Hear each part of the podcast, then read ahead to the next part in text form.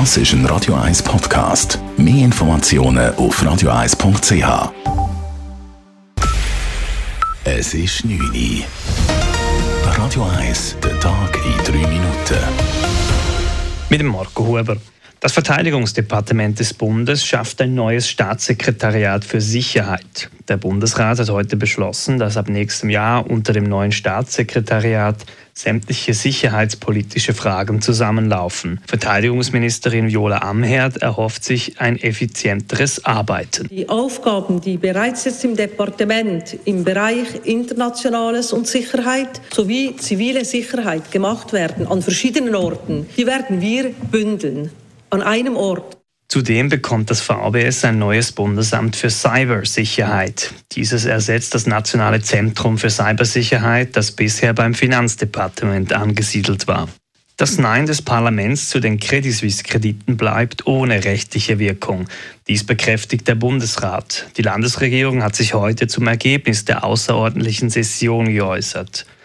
Trotz des Neins des Nationalrats will die Landesregierung an den CS-Krediten festhalten. Diese hatte er aufgrund der Übernahme der Credit Suisse durch die UBS vor einem Monat per Notrecht gesprochen.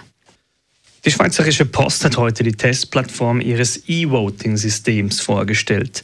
Das neue System kommt bei den Abstimmungen am 18. Juni erstmalig in den Kantonen Basel-Stadt, St. Gallen und Thurgau zum Einsatz. Ab sofort haben alle Interessierten die Möglichkeit, das E-Voting zu testen. Heutzutage sei in der Schweiz praktisch alles digital möglich, sagte Nicole Burt von der Schweizerischen Post an der heutigen Medienkonferenz. Da müsse man nun dranbleiben. Man kann Kleider kaufen, man kann Rechnungen bezahlen, man kann Geld überweisen und, und, und. Und darum stellt sich natürlich schon die Frage, warum nicht auch abstimmen. Und wir finden sehr wohl, dass eben Abstimmen extrem wichtig ist und ein fundamentales Recht der Schweizerinnen und Schweizer. Und es sind genau diese Bürgerservices, die wir auch digitalisieren wollen als Post der Bundesrat hatte Anfang März in drei Kantonen die Grundbewilligung für den Einsatz des E-Voting-Systems der Post erteilt. Gleichzeitig wurde auch das von der Post entwickelte System für elektronische Abstimmungen bewilligt.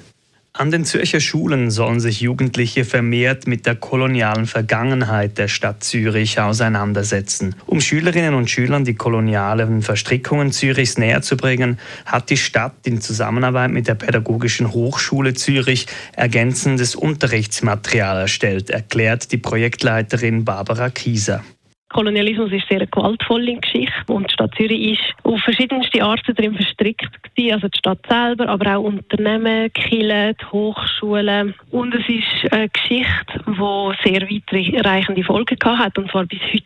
Das zeigt sich zum Beispiel an rassistischen Vorurteilen oder an rassistischen Strukturen, die uns oft auch unbewusst prägen. Das ergänzende Unterrichtsmaterial ist für Schülerinnen und Schüler der Sekundarstufe 1 gedacht. Das Thema Kolonialismus ist bereits heute als Pflichtthema im Lehrplan 21 verankert. Radio 1 Wetter. In der Nacht kann es nass werden und bis auf 800 Meter auch schneien. Morgen am Donnerstag dann vor allem Richtung Oberland, Glanerland und auch Toggenburg nass, im Unterland aber auch länger trocken. Temperaturen zuerst am Morgen 4 bis 5 Grad, später dann 8 bis 10 Grad. Das war der Tag in 3 Minuten.